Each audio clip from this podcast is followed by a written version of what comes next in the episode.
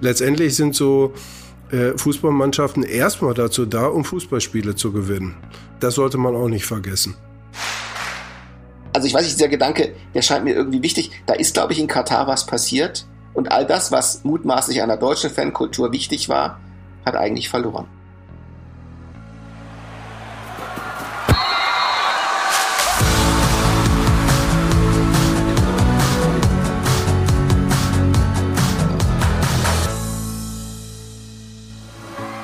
Mehr als ein Spiel. Der Podcast der DFB-Stiftungen Egidius Braun und Sepp Herberger. Und der DFB Kulturstiftung. Mit Nils Stratmann.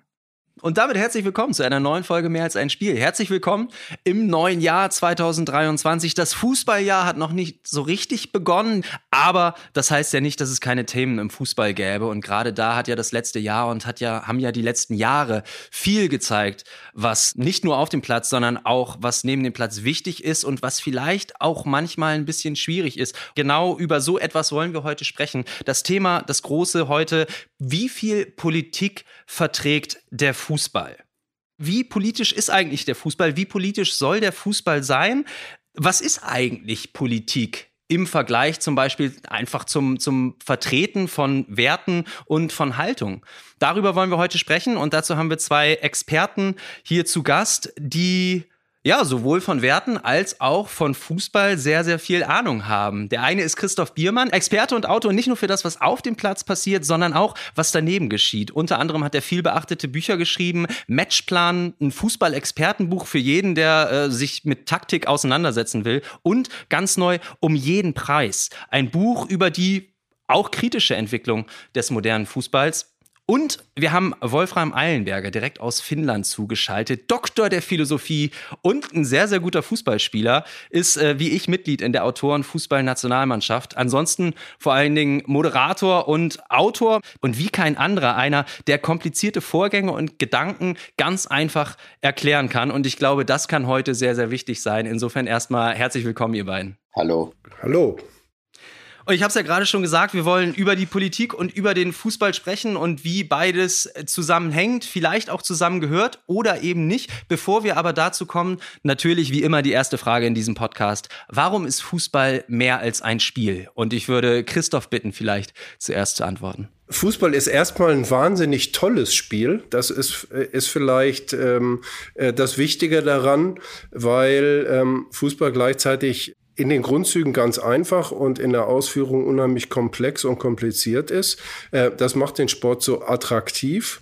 Den Sport macht übrigens auch attraktiv, dass der Zufall so eine große Rolle darin spielt. All das hat dazu beigetragen, dass sich um den Fußball so ein Sediment von Bedeutungen angesammelt hat. Ähm, denn aus rätselhaften Gründen ist es mir zum Beispiel wichtig, ähm, äh, dass der VfL Bochum möglichst äh, erfolgreich ist sportlich.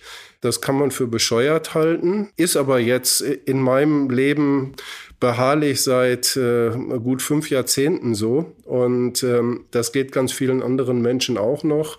Ähnlich, dass sie mit ihren Vereinen äh, trauern und bibbern und ähm, die für sie etwas äh, bedeuten. Und ähm, diese Kombination von ähm, dem vielleicht besten Sportspiel mit ähm, äh, Bedeutung des Ganzen für viele Menschen ist äh, die Zauberformel für den Erfolg des Fußballs. Wolfram, du hast selber damals in Karlsruhe angefangen zu kicken, bist Bayern-Fan, soweit ich es noch richtig auf dem Schirm habe. Das ist Was richtig. ist für dich das Mehr des Spiels? Naja, also wie Christoph gesagt hat, es ist auf jeden Fall eine starke biografische Verankerung für äh, sehr, sehr, sehr viele junge Menschen. Früher waren es hauptsächlich Jungs, mittlerweile ist das fast 50-50. Es ist sicher ein Identitätsanker, sowohl regional als auch äh, in einer Weltausrichtung für die Vereine stehen. Es ist natürlich mehr als ein Spiel in dem Sinne, dass es nicht irgendein Spiel ist, sondern das zuschauerstärkste und auch faszinationsstärkste Spiel des Planeten. Äh, es ist ein relativ junges Spiel, muss man sagen. Es ist erst 150, 180 Jahre alt und äh, ist unter dem Aufstieg der Mannschaftssportarten, die kulturell junges Phänomen sind, eben dasjenige Spiel, das äh, sich wirklich global durchgesetzt hat. Und das hat sicher damit zu tun, und das hat ja auch Christoph schon angedeutet, dass es eine spezifische Form der modernen Erfahrung in besonderer Weise spürbar werden lässt, nämlich die Erfahrung der Unverfügbarkeit, der Kontingenz, der Offenheit, des Flüchtigen, alles Erfahrungen, die etwa seit 150 Jahren auch unser Großstadtleben oder unser modernes Leben bestimmen. Und Fußball ist in diesem Sinne eine Verdichtung äh, und Intensivierung von Erfahrungen, die unser Leben überhaupt prägen. Aber ich finde es ganz interessant, dass du von der, von der Unverfügbarkeit sprichst und Christoph, du ja auch vom, vom Zufall und dementsprechend eben vom Nicht-Greifbaren äh, des Fußballs und ja auch so ein bisschen vom Chaos. Und gleichzeitig ist der Fußball aber ja für so viele Menschen auch ein Halt und eine Sicherheit und eine große Konstante im Leben. Ja, aber das passt ja trotzdem gut zusammen. Also wenn man sein Herz an, an einen Verein hängt ähm, und sich äh, dessen Spiele regelmäßig anschaut, setzt man sich ja quasi jede Woche dem Schicksal auf, aufs Neue aus. Ähm, dass da Dinge passieren, die eben nicht völlig äh, kalkulierbar sind. Das macht den großen Reiz, aber oft natürlich auch die große Frustration aus, die mit dem Ganzen äh, verbunden ist. Also ich finde, dass das gar nicht in, im, im Widerspruch steht. Ich denke auch, dass die Offenheit des Fußballs selbst wahrscheinlich das Geheimnis dessen ausmacht, was ihm in so vielen Biografien Halt gibt. Natürlich muss man sagen, es ist ja auch ein soziales Phänomen, das extrem stark medial begleitet ist äh, und das einfach aufgrund der letzten 70 Jahre, äh, die ja auch eine Medialisierung des Sports haben, eine unglaubliche Relevanz in unserem Alltagsleben hat. Äh, insofern ist es auch ein Medium der Freizeitgestaltung. Viele Menschen verbringen sehr viel mehr Zeit mit ihrem Verein oder mit dem Fußball als mit ihrer Familie.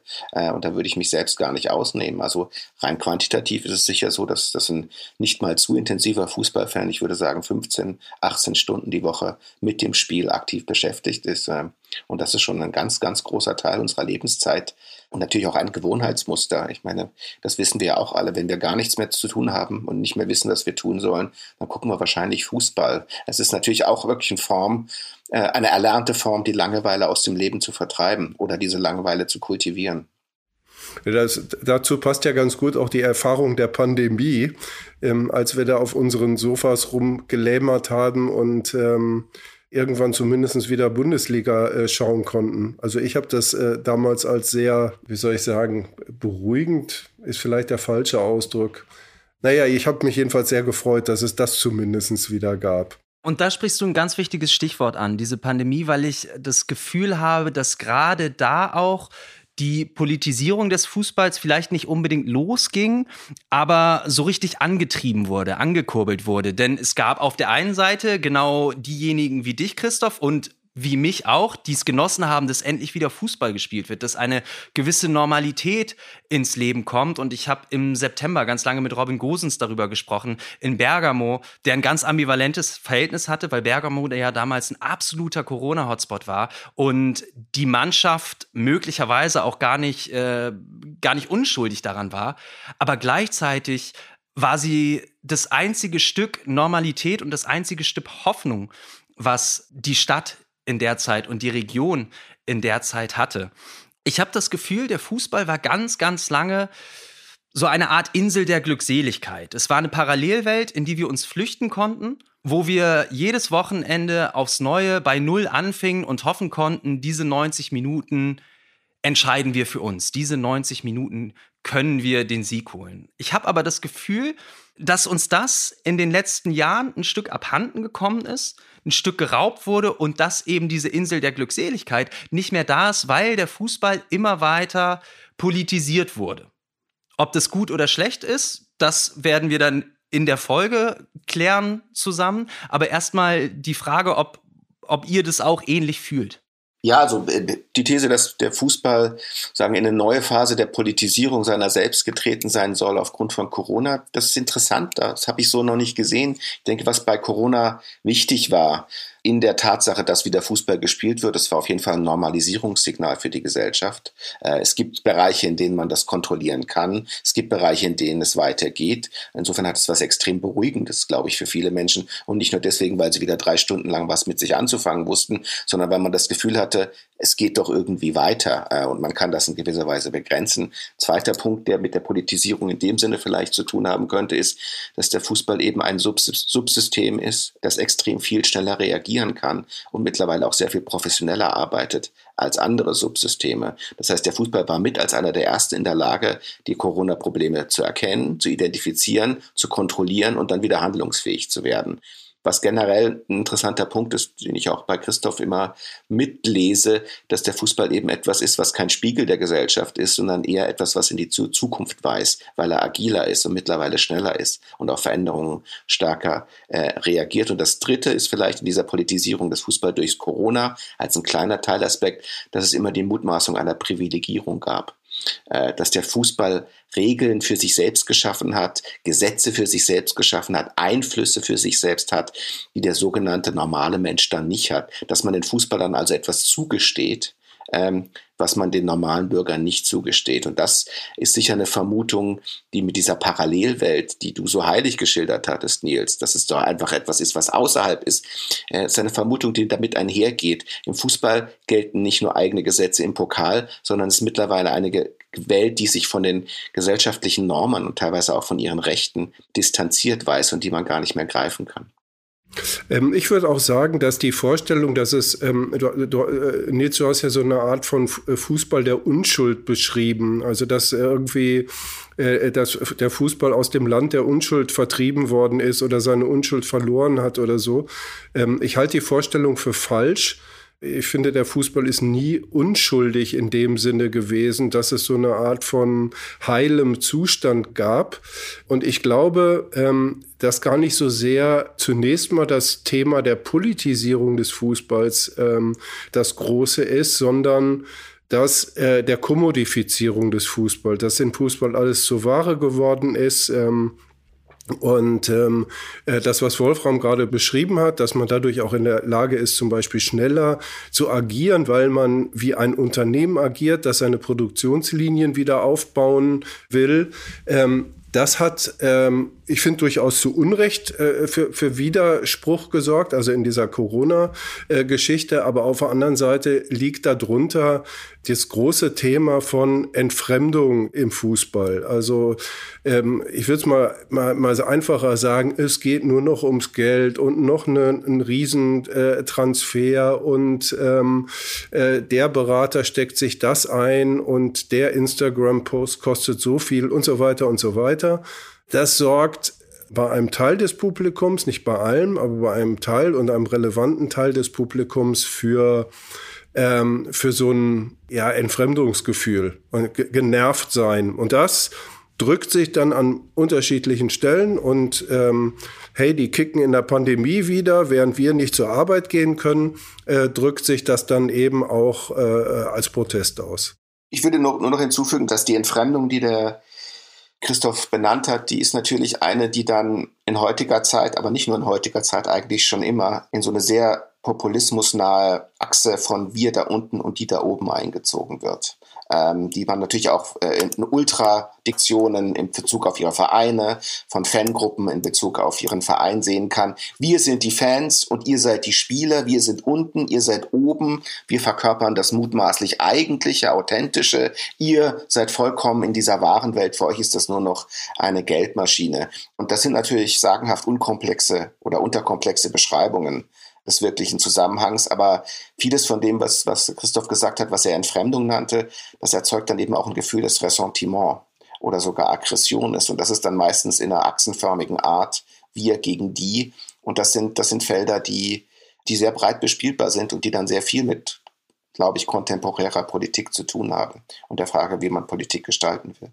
Und das Interessante daran ist ja, dieses Wir da unten, ihr da oben, ist ja schon eine Veränderung im Fußball, weil die, die Geschichte des Fußballs ist ja so ein bisschen, oder die selbst erzählte Geschichte des Fußballs ist ja eine äh, eines Sports, der von unten kommt. Ist jetzt historisch alles nicht so ganz richtig, weil letztendlich dieses Spiel äh, in äh, englischen Elite-Internaten entwickelt oder erfunden wurde aber popularisiert wurde natürlich von kleinen Leuten, einfachen Leuten und so weiter und so weiter. Ähm, und dass man das Gefühl hat, dass diese Spieler keine kleinen Leute und einfachen Leute mehr sind, egal wo sie gerade biografisch herkommen und überhaupt diese ganze Fußballwelt nicht mehr zu der eigenen gehört. Das ist auch so ein bisschen dieser Split, diese, äh, diese Entfremdung. Und da ist irgendwie eine Menge Platz dafür, wo sich äh, allerlei sehr unterschiedliches Unbehagen, über das wir wahrscheinlich noch weiter reden werden, äh, auch ansiedeln kann. Da wollen wir natürlich noch weiter drüber reden. Allerdings möchte ich noch einen Punkt hinzufügen, der mir auffällt. Christoph, du hast, als ich von der Insel der Glückseligen gesprochen habe, hast du, hast du das so eingeordnet, dass der Fußball damals sehr unschuldig war. Ich meinte es eher anders. Ich hatte das Gefühl, also der Fußball war, war ganz lange nicht unschuldig. Ähm, das, das glaube ich, äh, steht außer Frage. Aber er, hat, er trug nicht so viel Verantwortung. Es wurde nicht so viel Verantwortung an ihn herangetragen. Ich habe das Gefühl, dass spätestens seit der WM im letzten Jahr, im Grunde eigentlich auch schon eine WM davor, viel mehr Verantwortung an den Fußball herangetragen wurde, gerade auch an den DFB herangetragen wurde und dadurch eben auch eine Politisierung stattfand, dass gesagt wird, okay, ihr braucht eine politische Haltung, ihr müsst euch politisch äußern. Ja, das stimmt. Ich will mal an einer anderen Stelle ansetzen, ähm, äh, aber nicht ausweichen. Meine Lieblingsgeschichte in, in dem Zusammenhang ist eigentlich die von der äh, Kapelle im Stadion von Schalke 04. Ähm, diese Kapelle wurde eingerichtet, nachdem der Club in den Nullerjahren irgendwann sehr viel Post bekam, sehr viel Anfragen von Menschen in Not die sich an Schalke 04 gewendet haben. Und ich kann mich noch an ein Gespräch mit äh, äh, Peter Peters erinnern, äh, der schon damals äh, bei Schalke arbeitete und des, in, in dessen Zuständigkeit das ähm, äh, fiel. Und äh, der erzählte dann auch, dass das wirklich Menschen da existenzielle Krisen berichten. Also Tod eines Partners, Verlust äh, des Arbeitsplatzes, aber auch sexuelle Übergriffe und, und, und so weiter. Äh, solche Geschichten. Und jetzt muss man mal denken, wie kommt jemand darauf, damit zu einem Fußballverein zu gehen? Das ist ja, also, das ist ja eigentlich ein aberwitziger Gedanke. Und damit sind wir aber bei dem in den Köpfen einer relevanten Zahl von Leuten, ist der FC Schalke 04 eine Institution, die in ihrem Leben so wichtig ist, dass man sich in Lebenskrisen an diese Institution wendet. Und als sie dann die Arena gebaut haben, haben sie dann eben beschlossen, ähm, in, in der Arena diese Kapelle einzurichten. Und dann gab es ja erst einen, glaube protestantischen und dann auch einen katholischen sozusagen Vereinspriester, die dann, da kann man heiraten oder was weiß ich, ähm, die sich aber auch eben dieser Menschen in Not angenommen haben.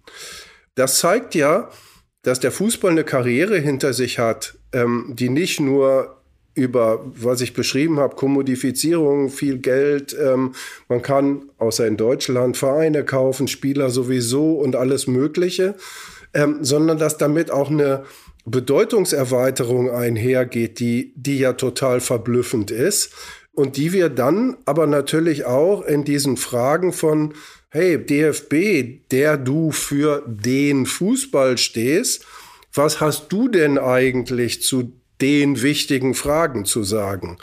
Aber wie gesagt, für mich ist es immer noch ähm, bei aller äh, Selbstbescheuertheit, was die Wichtigkeit von Fußball betrifft, also ich würde nie im Leben auf die Idee kommen, in irgendeiner Krise den VfL Bochum zu fragen. Also ich finde das faszinierend, aber äh, vielleicht hat ja, habt ihr ja dann einen Gedanken zu, wo dieser Überschlag herkommt. Also das ist, glaube ich, eine hochkomplexe Frage, die man aus, aus, äh, aus ganz verschiedenen Bereichen überhaupt erstmal in den Blick nehmen kann. Aber was man sicher beobachten kann, nicht nur im Bereich des Fußballs, aber der Fußball ist als aufmerksamkeitsstärkstes Freizeitfeld davon besonders betroffen ist. Vielleicht ein Phänomen, das man die selektive Entgrenzung von politischen Ansprüchen nennen kann. Äh, Entgrenzung in dem Sinne, dass man immer schon glaubte, dass Politik in Sphären steht, wo man sie nicht vermutet. Zum Beispiel die Feministinnen haben gesagt, das Private ist auch politisch äh, sagen wir Art, wer zu Hause die Hausarbeit macht, äh, das nennen wir nicht Politik, aber es ist Politik, äh, weil da nämlich ganz viel dranhängt, ökonomisch, von gesellschaftlichen Rollen, von Ansprüchen. Sagen, politischer Aktivismus funktioniert oft so, dass er politische Wirksamkeit an Stellen aufweist, wo wir sie nicht vermutet haben und implizites explizit macht. Äh, und wenn eine Freizeitaktivität wöchentlich äh, fast die halbe Nation in irgendeiner Form betrifft, und die Aufmerksamkeit ist auf dieser Tätigkeit, dann ist der Schritt nicht weit zu sagen, da passiert viel mehr als nur ein Spiel. Da wird zum Beispiel männliche Subjektivität geschaffen. durch Fußball. Ähm, da wird regionale Identität geschaffen. Ähm, da werden gewisse religiöse Funktionen übernommen. Ähm, da werden Wirtschaftszweige neu erschlossen. Ähm, da werden Alltäge durch Entgrenzung von Sendezeiten neu organisiert. Das alles kann man, wenn man äh, ein entgrenztes Verständnis von Politik hat, politisch nennen. Und genau unter diese Zumutung ist der Fußball dann auch gekommen. Ähm, wir könnten ja darüber reden, was wir unter Politik verstehen wollen. Aber ich würde sagen, die selektive Entgrenzung des Begriffs des Politischen ist schon eine Weise zu beschreiben, warum der Fußball äh, zunehmend unter diese Druckverhältnisse geraten ist und sie natürlich auch sehr lange, äh, und da kann man vielleicht auch die WM in Deutschland als eine Art Schlüsselereignis nehmen, sich allzu gerne angeeignet hat, ähm, weil das natürlich auch spezifische Sonnenseiten mit sich gebracht hat. Ähm, und vielleicht hat man die Dialektik der Sache nicht ganz so gut bedacht, ähm, wie man das hätte sollen. Wolltest du den Ball direkt zu Christoph geben, Wolfram? Nee, nee, ich, ich frage ich frag mich nur, ob das mit dieser selektiven Entgrenzung äh, eigentlich, eigentlich trägt, aber man kann ja sagen, äh, das trifft für die, für die Pop- und Rockmusik ist das ein bisschen schwieriger zu machen, weil die in den 60er Jahren eine sehr starke von Amerika auskommende äh, politische Kalibrierung schon hatte. Aber die Art und Weise, wie sich heute Rockstars darstellen müssen und unter welchen politischen Zwang sie gestellt sind, der unterscheidet sich natürlich wahnsinnig von dem vor 20 Jahren. Also ich hatte neulich eine Dokumentation über Oasis gesehen, damals die größte Band der Welt. Was die sich damals verbal vom Verhalten und vom Auftritt erlaubt haben, wäre heute in jeder Form von globaler Popstar-Kult vollkommen undenkbar. Es gibt neue Sensibilitäten, äh, die, äh, die geweckt wurden und natürlich auf die aufmerksamkeitsstärksten Massenmedien auch sofort als Zumutung angewendet werden. Das ist natürlich ein großes Argument. Der Fußball hat so viel Aufmerksamkeit, dass er damit natürlich auch eine gewisse Verantwortung bekommt. Ich frage mich, ob das ein berechtigtes Argument ist und vor allen Dingen, ob das gesund ist für den Fußball oder schauen wir mal genauer hin, für den DFB, eben für sich selbst zu sagen, wir sind mehr als Fußball. Wir sind gesellschaftlich relevant. Also das kriegt dann ja auch so fast schon kirchliche Züge, dass erwartet wird, dass sich der Fußball, dass sich der DFB zu gesellschaftlichen Themen äußert. Ja, aber ist das schlimm? Also ähm, ist das eine unerträgliche Belastung? Ich finde nicht. Die Frage geht an euch. Also du findest nicht. Was sagst du, Wolfram?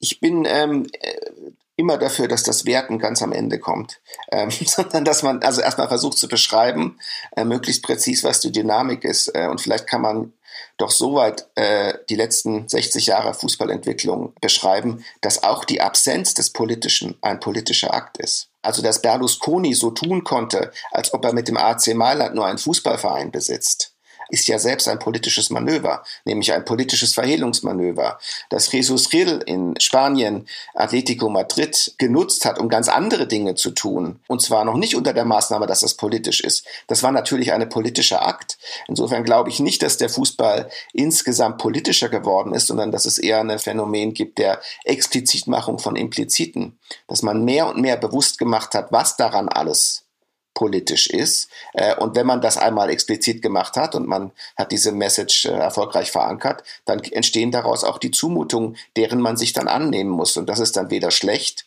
noch gut erstmal, sondern das ist, das ist ein Anpassungsverhalten an geänderte Wahrnehmungsfähigkeiten. Ich habe auch das Gefühl, ähm, dass der, der Fußball, also der Fußball ist ja mal so vage, dass äh, also Verbände, Vereine und so weiter auch gerade so einen Prozess durchlaufen, in dem sie ähm, äh, lernen, mit diesen Ansprüchen umzugehen. Weil früher haben sie es sich einfach gemacht. Also es gab einerseits, ja, Fußball ist nicht politisch, ist ja immer die große Behauptung gewesen.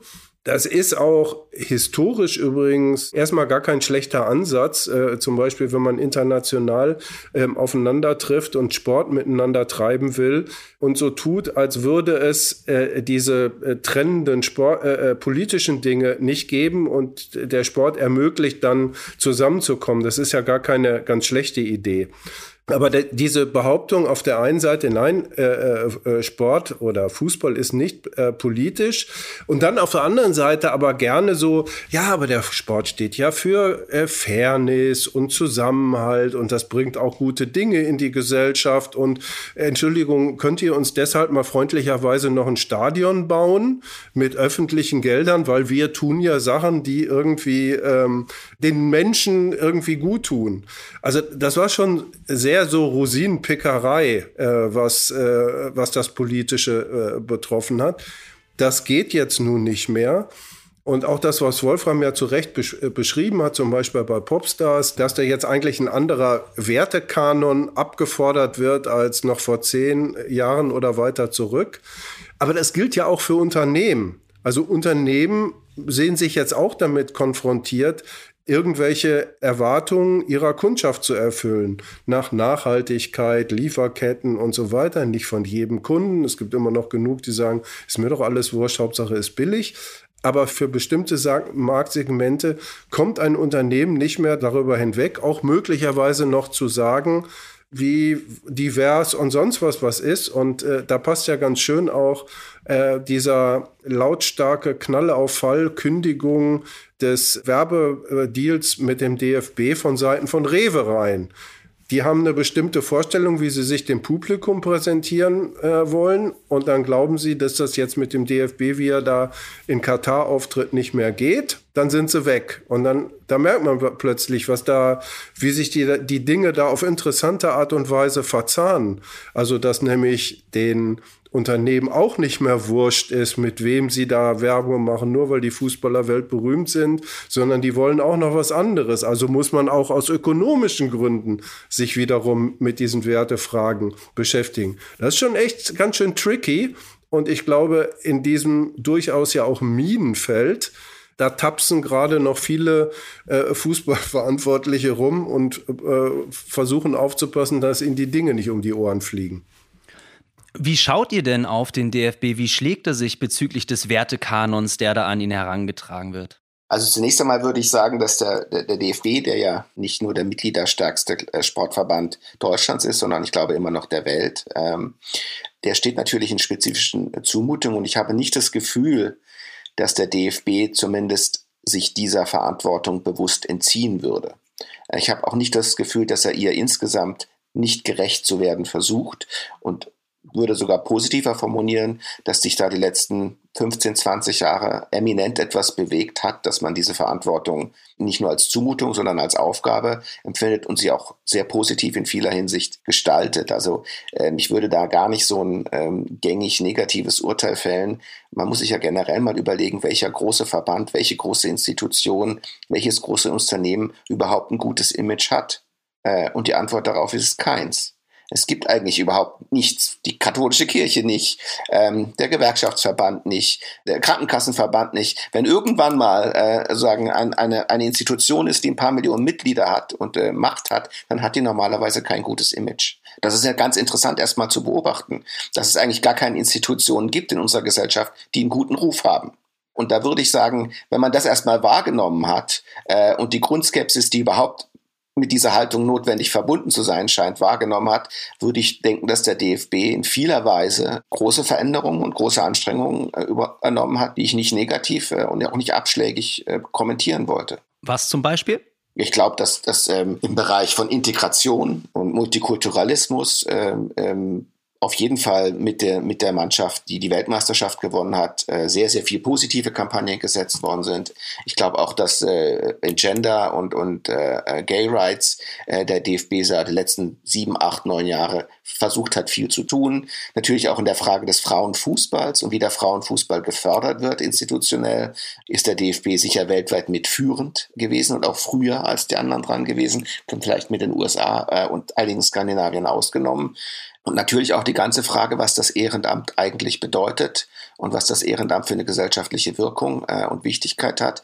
Das sind alles Dinge, die als Kampagnen mir jetzt noch total erinnerlich sind äh, und von denen ich auch nicht sagen würde, dass die nicht wirksam waren sondern da, da ist schon, da ist schon was passiert, auch mit Rückschlägen. Aber die, die Mannschaft, die die Weltmeisterschaft gewonnen hat, die wurde ja und hat sich sehr gerne auch äh, in ganz eminenter Weise als geradezu ein Modell einer kommenden Gesellschaft verkauft und wurde so dargestellt. Und das ist natürlich ein Grundproblem, das wir vielleicht auch noch besprechen könnten, dass es irgendwann mal dazu kam, dass Fußball als Metapher für Gesellschaft selbst eingetreten ist und dass Politik diese Metapher aufgenommen hat, dass die Politik so gesprochen hat, als wäre das politische Spiel eigentlich ein Fußballspiel.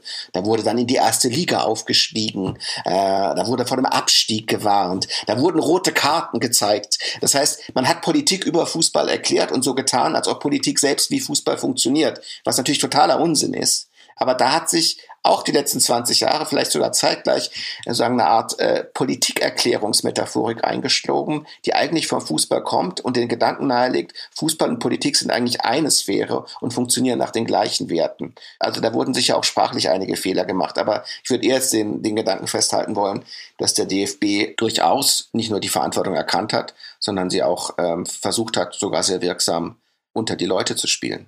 Aber der Christoph hat vielleicht kritische Einwände.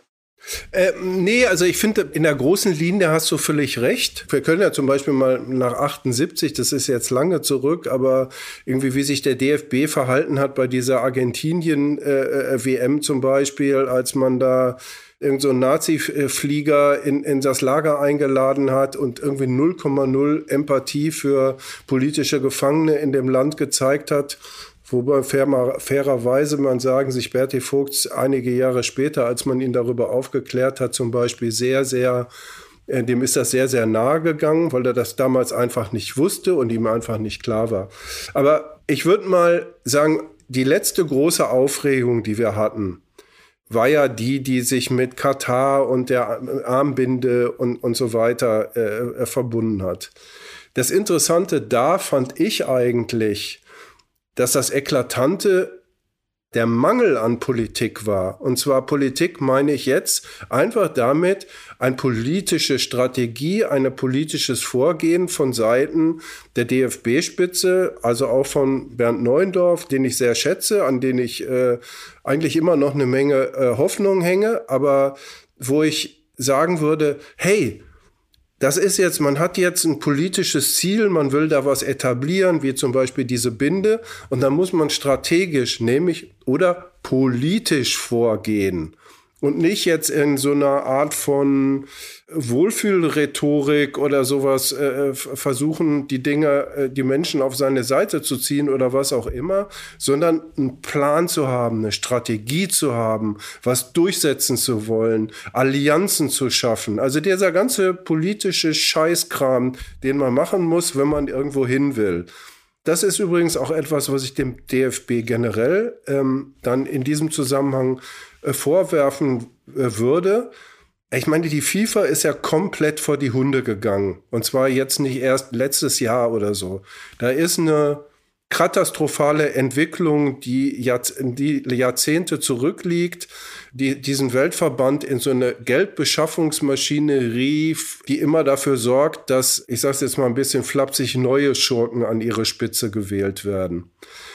Und das weiß jeder, also und das weiß auch beim DFB jeder, das würde man vielleicht jetzt nicht so formulieren, wie ich das formuliert habe, aber kann man da vielleicht mal über eine politische Strategie nachdenken, wie man in dieser FIFA vielleicht Mehrheitsverhältnisse verändert, wie man Veränderungen herbeiführt? Und nicht nur indem man sich laut beschwert oder mit den Augen rollt oder sowas, sondern indem man Politik betreibt.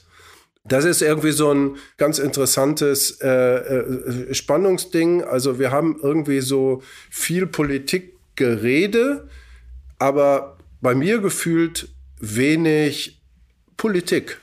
Vielleicht sollte man aber dann noch hinzufügen, äh, wo ich das natürlich alles für richtig halte, was du sagst. Man darf es natürlich nicht so wahnsinnig schlecht machen, wie es gemacht wurde. Ja, also wenn wenn die Binde ein strategisches Kalkül verlangt hätte und wenn es verlangt hätte, dass man wirklich nicht nur von der guten Gesinnung und von der guten Geste her denkt, sondern sich fragt, wie man das umsetzt, dann hat der DFB vollkommen versagt, weil das war extrem dilettantisch gemacht. Und das wird sicher eines der wesentlichen, wie man heute sagt, Learnings dieser Affäre sein, dass man sich so dumm nicht nochmal anstellen kann. Weder verfahrenstechnisch, noch in der Kommunikation, noch in der Ankündigung, noch in Bezug auf den Druck, den die Spieler dadurch erleiden mussten. Das war einfach von Anfang an, gerade von dem strategischen Punkt, den Christoph anspricht, unglaublich schlecht gemacht. Und äh, so, so, so dilettantisch darf man sich unter so einer Situation nicht anstellen. Und ich glaube, das ist ja auch etwas, was man innerhalb des DFBs jetzt da gibt es ja keine, keinen Dissens darüber, auch wenn man vielleicht nochmal genau ermitteln musste, an welchen Stellen welche Fehler von wem mit welcher Wirkung begangen wurde. Also das, die, die Aufklärung habe ich noch nicht, nicht ganz gesehen. Vielleicht sollte man aber auch mal die Innen- und die Außenperspektive unterscheiden, wie der DFB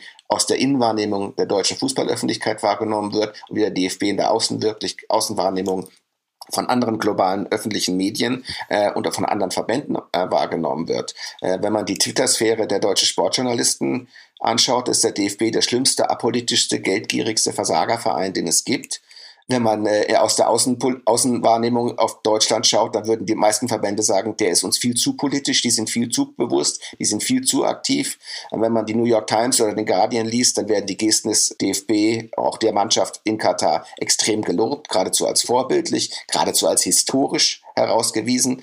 Das heißt, es gibt innerhalb von Deutschland, das hat vielleicht auch spezifisch mit der Geschichte des Landes zu tun, eine ganz, ich würde sagen, eine radikal abweichende Sicht auf das, äh, was die politische Verantwortung des DFBs angeht, wenn man es mit der Außenperspektive vergleicht. Ich glaube aber, die Erklärung dafür hat jetzt auch echt viel damit zu tun, dass sich um die deutsche Nationalmannschaft explizit, jetzt gar nicht den DFB, sondern die deutsche äh, Herren-A-Nationalmannschaft in den letzten Jahren irrwitzig viel Frust angesammelt hat. Also, dass es mit Löw äh, zu lange gegangen ist und ähm, diese WM 2018, die war ja schon schlimm und äh, mit der mit Ösil äh, drumherum und und natürlich immer begleitet von der Figur Oliver Bierhoff, der ja so die Personifizierung der Entfremdung ist. Also ich, ich, ich, schätze den sehr und ich glaube, wir werden irgendwann, irgendwann wird in den Fußballgeschichtsbüchern, deren historische Qualität ja auch immer, naja, aber da wird äh, Oliver Bierhoff schon ähm, ordentlich gewürdigt werden und gewürdigt werden müssen. Aber es hat halt irgendwie immer so diese Leerstelle gegeben, dass glaube ich, er nie den Soul des Fußballs wirklich verstanden oder der, den Soul eines großen Teils seiner, äh, ähm, seines Publikums äh, verstanden hat. Und das hat irgendwie mit dazu beigetragen, dass da viel Distanz entstanden ist. Und das hat sich da reingemengt in diese, in diese, in diese schlechte Stimmung dem DFB gegenüber. Ähm, ich glaube, das hat wirklich ganz explizit einfach damit zu tun, wie gespielt wurde, wie gewonnen und, oder eben nicht gewonnen wurde und wie, wie das insgesamt wahrgenommen worden ist ich würde sagen, dass gerade sozusagen die Gestalt Oliver Bierhoff in dieser Achse wir da unten und die da oben eben eine besonders schwer zu vermittelnde Position eingenommen hat. Aber man muss jetzt vielleicht auch mal sehen, inwieweit die Professionalisierungsschritte des DFBs die letzten 15, 20 Jahre auf ganz, ganz verschiedenen Ebenen gleichzeitig gelaufen sind, äh, bis zu dem Akademiegebäude, das man jetzt hat und wie der DFB jetzt in einer bedrängten Situation, ähm, also sagen, geradezu, als ob man Wetten das wieder samstags aufführen wollte, äh, jeden Samstag, äh, Rudi Völler an diese Position setzt. Äh, das ist ja sozusagen ein, ein folkloristisches Manöver, das sozusagen eine Wohlfühlstimmung der Erinnerung erzeugen wollen, das strategisch einen absoluten Nullwehr hat. Mag Rudi Völler so, so gern wie jeder andere Fußballfan auch, also sehr. Aber sich auch nur im Ferntesten vorzustellen, dass er an dieser Position die Funktionslücke füllen soll, die Oliver Bierhoff hatte, ist einfach vollkommen abwegig. Äh, und ich muss wirklich sagen, das finde ich ein entsetzliches Manöver, was da gerade passiert, weil es ein reines Stimmungsmanöver ist. Das ist wirklich Populismus pur. Sehe ich wirklich komplett anders, äh, weil äh, einerseits es geht um eine um begrenzten Zeitraum von 14 Monaten, 15 Monaten oder sowas. Ähm, es geht jetzt auch gerade nicht darum, um die großen Innovationen und sonst irgendwas, sondern es geht was um darum, mit Sicht auf diese EM 2024, die ja übrigens auch dann in 15 Monaten ist, von der in diesem Land aber wirklich mal noch gar nichts angekommen ist, also Vorfreude, also Sommermärchen 2.0. Weiter weg könnte man nicht sein. Und da ist genau dieser Wohlfühl-Rudi, finde ich nicht populistisch, sondern den kann man da gut gebrauchen und äh, das wird auch funktionieren. Außerdem ist er ja auch, äh, so, so fair müssen wir ihm gegenüber sein, nicht nur so ein Grüß August, ähm, der wird auch schon vernünftige Dinge machen. Wobei ich es ganz äh, interessant finde, dass du gerade sagst, von dieser EM, Heim-EM-Stimmung ist noch nichts äh, zu spüren in Deutschland. Wir sind zwei Jahre beziehungsweise 15 Monate vor der EM. Wenn wir zurückschauen auf 2004 und 2006, also 2004 war auch noch nicht viel Stimmung für die Heim-Weltmeisterschaft zu spüren. Und diese EM, die steht am Horizont. Die hast du jetzt da auch äh, hingemalt, Christoph. Wir wollen natürlich auch darüber sprechen, was der DFB da tun kann, was der DFB vielleicht auch tun muss. Ich würde aber vorher ganz gerne noch mal mit euch ein bisschen präziser werden, weil wir uns einig darüber sind, dass der Fußball politisch ist, dass er sich dem nicht erwehren kann, dass auch der DFB immer mehr diese Verantwortung, die er da hat, annimmt. Allerdings kommen wir mit den verschiedenen Personen immer wieder durcheinander. Mal geht es um Neuendorf, dann geht es um Bierhoff, dann geht es um die Mannschaft. Für mich ist natürlich auch die große Frage, und auch das war natürlich sehr verschwommen im Vorfeld dieser WM, wer sind eigentlich die Akteure, von denen wir politische Äußerungen erwarten dürfen, von Präsident bis hin zur Mannschaft? Naja, alle. Also natürlich jetzt erwarte ich jetzt nicht von, ähm, keine Ahnung, Matthias Ginter, dass er jetzt irgendwie die großen äh, Werteleitlinien vorgibt. Aber jeder, der das Trikot der deutschen Nationalmannschaft trägt, und das gilt ja so, sogar für die unteren Mannschaften, für die Frauen übrigens auch, repräsentiert ja diesen Verband auch irgendwie mit.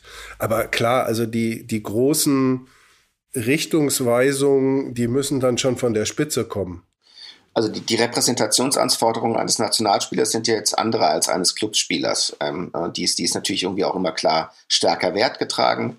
Ähm, sie, hat, sie hat andere Zumutungen, ähm, die werden ja auch so kommuniziert. Es gibt Dinge, die sich ein Nationalspieler nicht erlauben kann, die sich ein Clubspieler erlauben dürfte in Deutschland.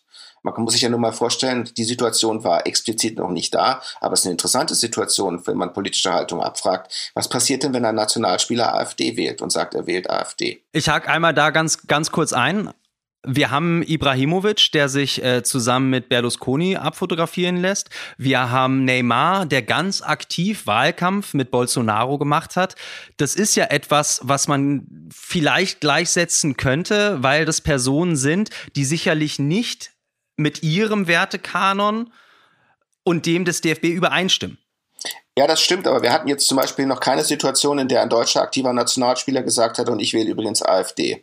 Das gibt es nicht und das wäre eine sehr interessante Situation, die nicht leicht zu steuern wäre, weil man könnte sagen, rein nach Leistungskriterien äh, und wenn das eine Partei ist, die zumindest nicht verboten ist, äh, die im Bundestag äh, repräsentiert ist, äh, die nicht nachgewiesen verfassungswidrig ist, gäbe es ja gar keinen Grund, diesen Spieler nicht zu berufen. Allerdings wäre sagen, ich will versuchen, nur das Spannungsverhältnis explizit zu machen, indem die deutsche Nationalmannschaft in spezifischer Weise steht. Ähm, was jetzt in Katar besonders interessant war, war, glaube ich, eher eine Frage, wie löst man das Problem kommunikativ?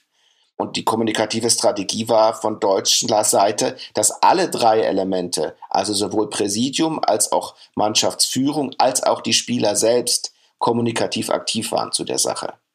Man kann sich im Nachhinein überlegen, ob das eine sehr gute Idee war. Wenn ich das richtig beobachtet habe, haben die Schweizer das zum Beispiel anders gemacht. Die haben gesagt, die Mannschaft sagt dazu nichts, die äh, Mannschaftsleitung sagt dazu nichts, die Verbandsseite positioniert sich dazu und kommuniziert zu diesem Thema. Das war wahrscheinlich die geschicktere Taktik. Ähm, aber natürlich muss man auch sagen, dass die Art und Weise, wie sich die Spieler selbst verstehen, als öffentliche Personen, als Marken, äh, als Werteträger sich, sich in dieser Weise auch verändert hat. Es ist eben schwer, Leon Goretzka äh, den Mund zu verbieten. Äh, und die Mündigkeit der Spieler in der Annahme ihrer Rolle, die eben auch immer eine, eine politische Rolle ist, implizit, die hat sich halt auch verändert. Und es ist nicht leicht, die Spieler vor der Zumutung zu schützen. Das sollte kommunikativ möglich sein. Aber es ist eben schwer, ähm, Spieler davon abzubringen, die das auch intellektuell vertreten können, wenn sie denn diese Rolle übernehmen wollen. Und äh, das ist ja ein weiteres Paradox dieser Mannschaft, die aus meiner Sicht sagenhaft unbeliebt war und ich wusste gar nicht weshalb, weil das war eigentlich eine Mannschaft, die so gut erzogen, so politisch, so intellektuell, so gesellschaftsbewusst war wie bisher gar keine Mannschaft, die zu irgendeiner WM gefahren ist. Und trotzdem hat sie niemand gemocht. Und das ist tatsächlich mal etwas, worüber ich noch was ich nicht genau weiß, wie das eigentlich kam, ähm, dass diese Mannschaft nicht geliebt wurde, auch von der journalistisch begleitenden äh, kritischen Presse nicht geliebt wurde, obwohl sie eigentlich die Mannschaft war, die all das getan hat, was man jahrelang gefordert hat. Ich glaube, die einfache Erklärung dafür ist, dass sie nicht erfolgreich genug war. Wenn sie mehr Spiele gewonnen hätte, wenn sie bei dieser Weltmeisterschaft was ähm, gerissen hätte, wäre genau diese Geschichte, also das Potenzial dieser Geschichte, die du da, was du da gerade äh, gezeichnet hast, das wäre komplett durch die Decke gegangen. Also so unter dem Motto, ah, die spielen toll und sind aber auch noch so reflektiert und so engagiert und, und so weiter und so weiter. Der Witz ist nur, also das ist, äh, das darf man eben auch nicht vergessen, bei dem, worüber sich der DFB Gedanken macht, zusammen in dem Zusammenhang. Die Vereine, die ja inzwischen auch alle irgendwie so Corporate Social Responsibility Abteilungen haben und sich äh, um diese Fragen kümmern, da kann man alles super und richtig machen. Klammer auf, was der DFB zuletzt nicht gemacht hat, Klammer zu. Und wenn man aber seine Spiele nicht gewinnt, steigen einem die Leute aufs Dach. Und ähm, äh, so simpel ist es dann eben auch. Also letztendlich sind so äh, Fußballmannschaften erstmal dazu da, um Fußballspiele zu gewinnen. Das sollte man auch nicht vergessen. Wir können jetzt noch lange über das sprechen, was passiert ist, über diese Weltmeisterschaft, die hinter uns liegt. Aber Christoph, du hast es eben äh, schon so schön an den Horizont äh, gezeichnet. Wir haben eine Heim-EM, die ansteht in 15 Monaten. Und ich kann mir vorstellen, dass das auch natürlich viel nochmal in diese Politisierung reingespielt hat, dass eben klar war, okay, jetzt ist Katar das in Anführungszeichen schlechteste Beispiel, wie es viel in den Medien dargestellt wurde. Und dann kommt Deutschland und dann müssen wir alles richtig machen die große Frage ist, was können wir jetzt, was müssen wir, was sollen wir vom DFB da erwarten? Naja, also es gibt ja äh, zwei Sachen äh, dabei. Ähm, das eine ist, ähm, dass man im weitesten Sinne ein guter Gastgeber ist, ähm, was ja bei der WM 2006 ähm, nicht zuletzt deshalb so wunderbar funktioniert hat, weil vier Wochen lang das Wetter prima war. Nein, aber ähm, also ich glaube, es wird nicht so was gelingen können äh, und das, das sollte man sich auch gar nicht als Anspruch setzen wie ähm, 2006, als ja ein Teil der Welt wirklich einen neuen Blick auf Deutschland gelernt hat. Dafür kennen uns die europäischen Nachbarn alle viel zu gut und ähm, die sind jetzt nicht mehr verblüfft, da in Deutschland noch irgendwas zu finden, was jetzt irgendwie ganz neu ist. Also sollten wir irgendwie gucken, dass wir ordentliche Gastgeber sind. Wir sollten gucken, dass wir den Leuten auch ein bisschen was davon erklären, was äh, deutschen Fußball ausmacht. Weil ich denke schon, dass es da in dem Verständnis, was Fußball in Deutschland ist, auch Profifußball ist, äh, gravierende Unterschiede zu dem gibt, was in Spanien, Italien, England und so weiter passiert. Und ansonsten wäre es äh, eine schöne Sache, eine äh, tolle Mannschaft, deutsche Mannschaft ins Turnier zu, äh, zu schicken, um das Publikum, das eigene Publikum mitzunehmen. Das waren jetzt erstmal ganz unpolitische Forderungen. Ja, also es sind aber erstmal auch, also ich glaube, man muss dann auch ein bisschen mal die Dinge so hierarchisieren. Also ähm, wir können sicherlich noch über, über weiteres nachdenken, aber das ist erstmal das, worum es ja eigentlich geht. Ja, also da müssen wir jetzt nicht ans fünfte denken, bevor wir das erste und zweite nicht ordentlich abgearbeitet haben oder in Blick genommen haben, zumindest. Ich würde auch sagen, dass jetzt die Repräsentationsanforderungen, die sich mit einer WM wie Katar gestellt hat und einer EM im eigenen Land, die lassen sich in verschiedener, die lassen sich eigentlich gar nicht übereinander übertragen und auch kaum vergleichen. Die Katar-WM war in so vieler Hinsicht eine Anomalie, dass sie, dass sie gewisse Herausforderungen gestellt hat, die jetzt bei einer Heim-EM in dieser Weise nicht auftreten. Ich glaube aber schon, dass der DFB eine neue Sensibilität gewonnen hat aufgrund der Katar-Erfahrung, wie weit man sich ungezwungen und ohne gegebene Not offensiv dieser Politisierung entgegenbewegen will oder ob man da ein bisschen vorsichtiger bisschen ruhiger, ein bisschen gelassener hingeht, ob man wirklich jede Geste, die möglich ist, auch machen will. Äh, ich denke wirklich ein Schlüsselereignis für mich war in diesem, in diesem Entwicklungszusammenhang die Frage, ich glaube, es war bei dieser Nations League in München, ob man dann das ganze Stadion in Regenbogenfarben anstrahlt oder nicht, als die Ungarn kamen. Und das war ein Punkt, wo ich gesagt hatte, ich halte das nicht für richtig. Äh, ich halte das für falsch, weil man damit einen Standard etabliert an öffentlicher Zeichensetzung, der einem nicht nur in Katar auf die Füße fallen würde, sondern der insgesamt sehr, sehr schwierig ist, wenn das der Standard ist, dass man zu macht. Wie ich insgesamt, äh, da müssen wir jetzt nicht drüber reden, wirklich das Gefühl habe, dass man in der, in der wirklich in der Politisierung des Feldes als Feld und des Stadions als Stadion sehr, sehr, sehr schmal umgehen sollte mit der Sache.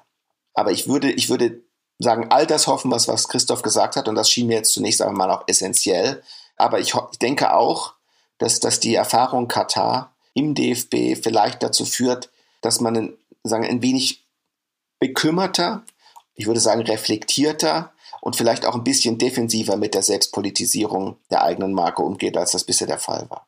Bevor wir zur letzten Frage kommen, Christoph, wie siehst du das, ähm, dass man die Politisierung auf und am Feld möglichst sparsam halten sollte? Wie stehst du dazu?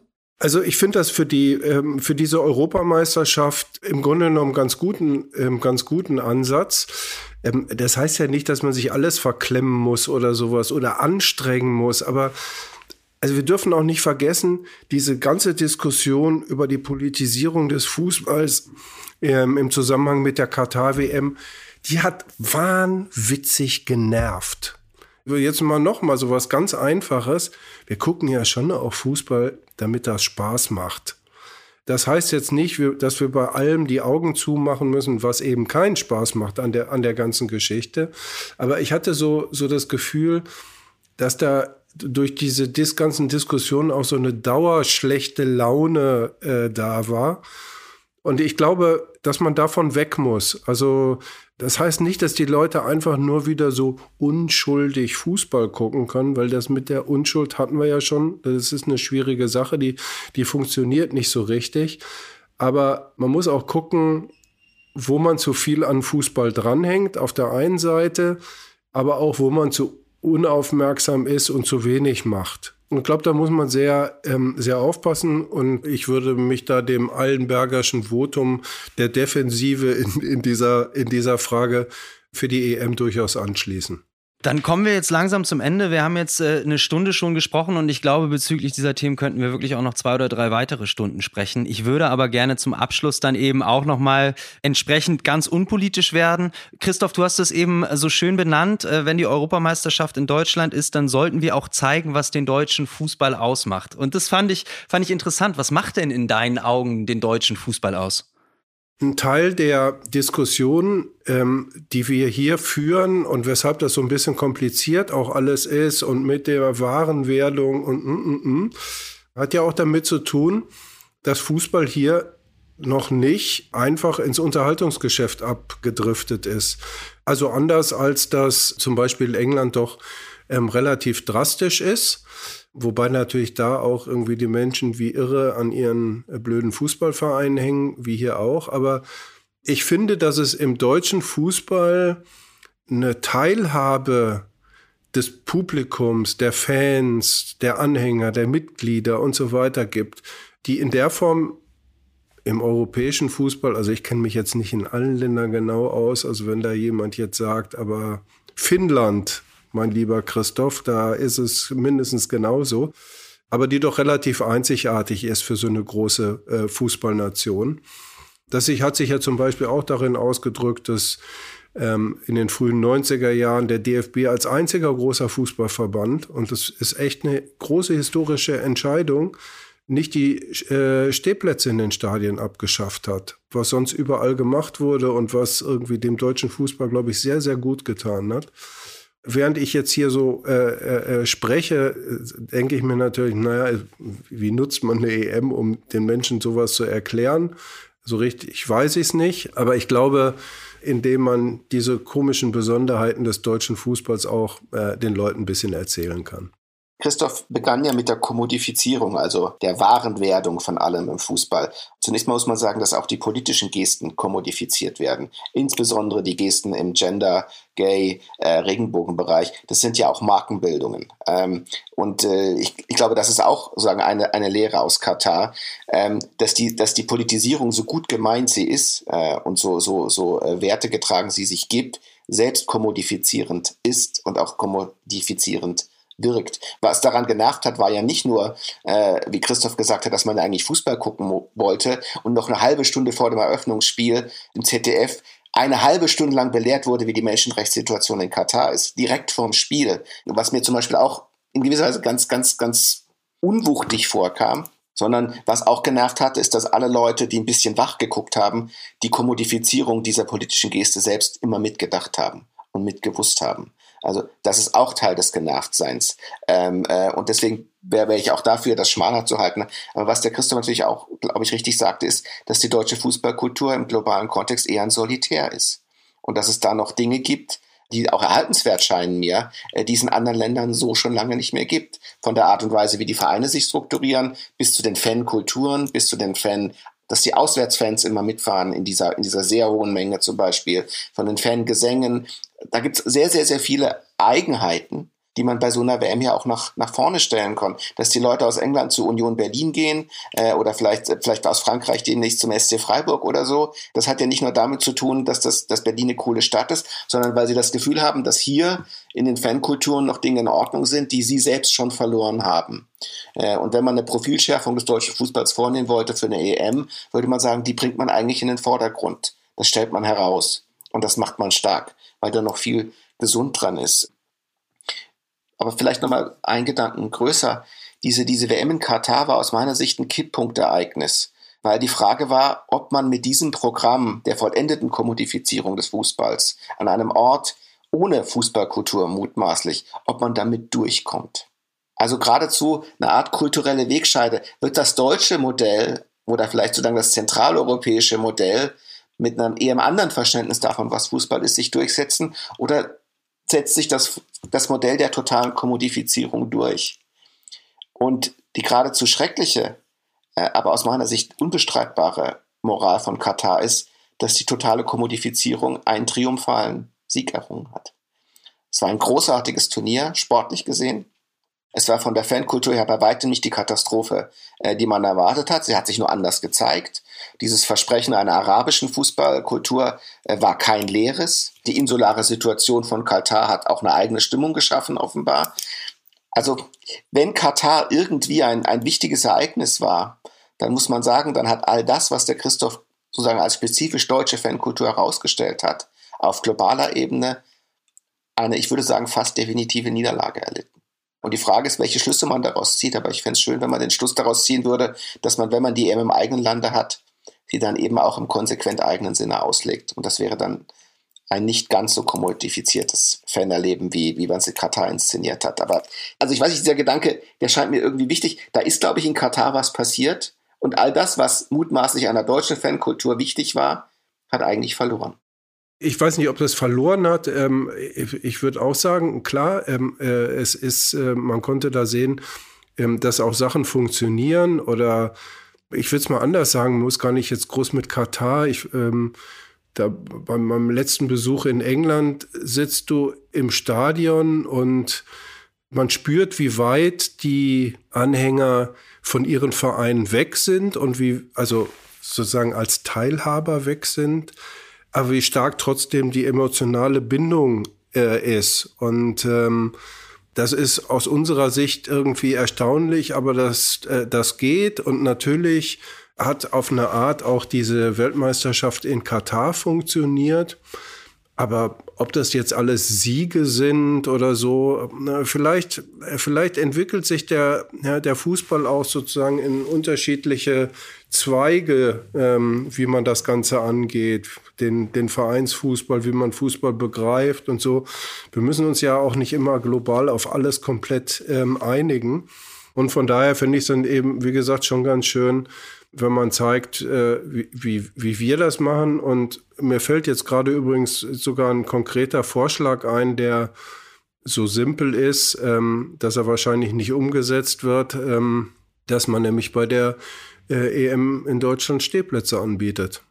Ja, ich glaube tatsächlich, der ist genauso simpel wie nicht durchsetzbar. Ich kann mir gut vorstellen, dass es da irgendwelche FIFA-Statuten gibt oder UEFA-Statuten, die genau das unmöglich machen. Aber das wäre sehr schön. Und ich finde, wir sind jetzt am Ende auch relativ rund geworden, gerade mit dem, was du gerade nochmal über England beschrieben hast, über den englischen Fußball und das englische Fantum, dass man als Fan vielleicht sehr weit weg ist von der Mannschaft, aber dass da trotzdem eine ganz persönliche Nähe immer noch zu dem Verein ist. Und damit sind wir wieder bei dem, was du, Christoph, anfangs gesagt hast, was das Mehr des Fußballs ist, dass er eben eine Heimat geben kann, dass er, dass er eine Teilidentität von etwas sein kann, von jemanden sein kann. Und äh, es ist erstaunlich, wie viele Enttäuschungen auf und neben dem Platz man als Fan aushält und trotzdem seinem Verein, seiner Mannschaft treu bleibt. Und gerade vor dem Hintergrund finde ich es dann auch wirklich schön zu sagen, wir haben diese anstehende Europameisterschaft und da stellen wir die deutsche Fankultur und die deutsche Fußballkultur in den Vordergrund und versuchen die eben auch nach außen zu präsentieren. In dem Sinne, erstmal vielen, vielen Dank an euch beide. Es war ein wahnsinnig interessantes, wahnsinnig intensives Gespräch. Ich glaube, ich habe selber selten in einer Podcast-Folge auch nochmal so viel gelernt und für mich selbst hinterfragt. Danke an euch beide und ich hoffe, wir sehen uns dann auch bald wieder persönlich. Danke dir, Nils. Danke, Danke. gerne. Tschüss, Christoph. Ja, und das war's dann auch schon wieder mit der ersten Folge im neuen Jahr. Ich muss ganz ehrlich sein, ich bin tatsächlich ganz schön geschafft jetzt. Es war ein wahnsinnig intensives, wahnsinnig interessantes Gespräch.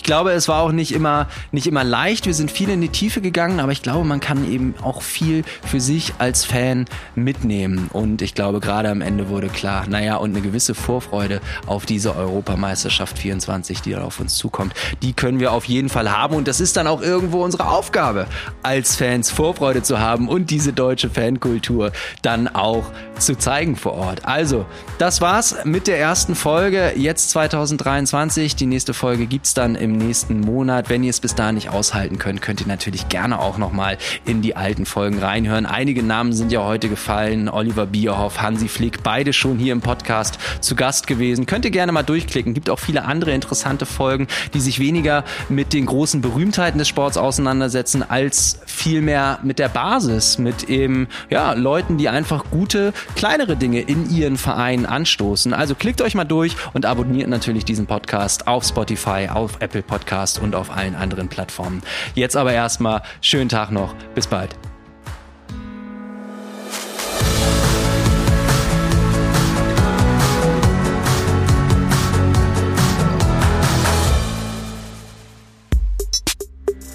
Mehr als ein Spiel, der Podcast der DFB Stiftungen ist eine Produktion von Maniac Studios.